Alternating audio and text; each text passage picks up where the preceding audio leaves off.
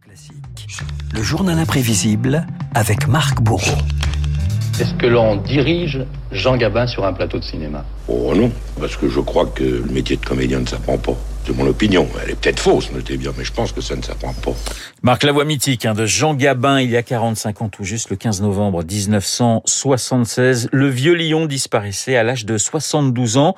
L'occasion de revenir sur un monument du cinéma français au parcours incroyable. Ouais, une gouaille légendaire dans plus de 90 films, des dizaines de chefs-d'œuvre. Et s'il fallait n'en retenir qu'un seul, Renault, eh bien ce serait Quai des Brumes et sa réplique culte en 1938. T'as de beaux yeux, tu sais. Embrassez-moi. Jean Gabin, Michel Morgan, le baiser le plus célèbre du cinéma français, raconté ici euh, par l'actrice. J'étais toute tremblante et il m'a embrassée. Tellement que, Dieu merci, j'avais du maquillage. Sans ça, j'étais rouge pipoine jusqu'aux oreilles. Je, je ne savais plus où mettre mes yeux ni regarder. Ce qu'il y a de merveilleux chez Jean Gabin, c'est que on apprend beaucoup avec lui. Quand on se promène au bord de l'eau. Car Jean Gabin connaît toutes les facettes du métier Renault. Né dans une famille d'artistes, il intègre à reculons le musical, la chanson, comme euh, ici vous l'entendez. Jean-Alexis Monconger garde le nom de son père, Gabin, et rejoint très vite les plateaux de cinéma. C'est l'avènement du parlant, puisque c'est en 30. Alors j'ai été faire un essai chez Pathé. Moi, je l'avais trouvé déplorable, l'essai d'ailleurs. Je trouvais minable, j'avais une gueule impossible. Sa silhouette devient pourtant populaire. hein. Oui, Pépé le Moco, Le jour se lève, La bête humaine, mais en 39, l'acteur le mieux payé d'Europe voit sa carrière stoppée par la guerre. Gabin met le cap sur Hollywood. Quand il me prend dans ses bras, il me parle tout bas.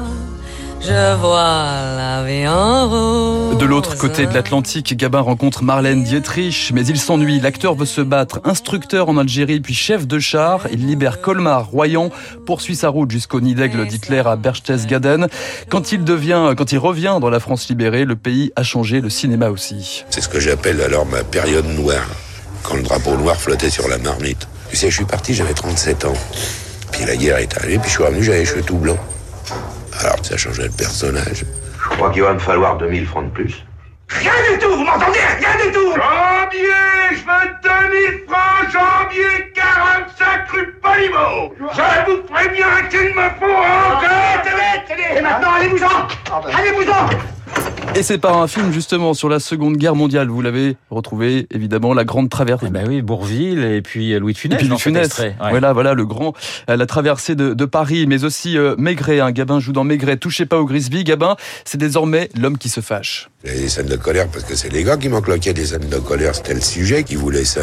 Mais moi, personnellement, je tiens pas du tout. Moi, j'aime mieux tourner un petit truc peinard, moi, tu sais. Moi, j'en fais, plus je suis content, moi. Surtout, Gabin devient un patriarche à l'écran et sur les plateaux face aux jeunes Je connais prometteurs. cette musique. Voilà, Alain Delon, donc parmi les, les jeunes prometteurs, mais aussi évidemment Belmondo dans Un Saint-Jean d'hiver. Un Saint-Jean hiver, Ah oui. Gabin, Belmondo, le cinéma classique et la nouvelle vague, la complicité et l'admiration. Je parlais avec euh, Jean des articles de l'équipe, de, de vélo, de football, et, et un- hop, on, on allait dire le texte. euh, et bon, je je ne savais plus s'il était en train de me parler de l'équipe ou s'il disait le texte. Il gardait ce, ce même naturel devant la caméra qu'il avait à, à la ville. Et lesquels, bah, qui c'est qui va les payer? Adressez-vous à l'intendance. Nous, on paye plus. On ne connaît plus, on ne salue plus. On méprise. Serais incapable de jouer du classique. Je pourrais pas jouer Molière, je pourrais pas jouer la tragédie, je ferais tout à fait un autre métier. Les paroles elles doivent sortir par les yeux, faut le penser. Que ce soit facile, l'élocution. C'est pourquoi je m'arrange toujours pour euh, ramener le dialogue un peu à moi. Gabin est d'ailleurs indissociable d'un dialoguiste, Michel Audiard. Il parle le même, la même langue, celle de la rue, des répliques cultes dans le clan des Siciliens, le caf se rebiffe ou encore le Pacha. À quoi tu penses? Je pense que quand on mettra les cons sur orbite, t'as pas fini de tourner. Oui, elle est célèbre celle-ci. Audiard, c'est aussi. Oui, voilà, Audiard, c'est aussi un, un ami comme euh, Bernard euh, Blier, Lino Ventura, un petit cercle qui a autant de plaisir à se retrouver sur les plateaux qu'en dehors des caméras et de préférence autour d'une bonne table. Ah, avec Lino, c'est du sérieux. Hein. Tu parles d'un quadrille de mâchoire. Je me rappelle d'un petit salé aux lentilles et d'un cuisseau de sanglier. Mon vieux, tu croirais qu'il va te tuer, t'oses plus parler. T'entends les mâchoires qui font clac, clac, clac, clac. Ah, tu dois pas savoir ce que c'est. Il est champion du monde, lui. En 76, c'est tout le cinéma cette fois qui exprime son amitié à Jean Gabin, choisi pour présider la première cérémonie des Césars. Bon, bah alors je dis la phrase. Je déclare la cérémonie ouverte. Ce 3 avril 76 sera surtout sa dernière apparition publique. À sa mort, Gabin referme un pan entier de l'histoire du cinéma, mais aussi une certaine histoire de France. Maintenant, je sais. Je sais qu'on ne sait jamais.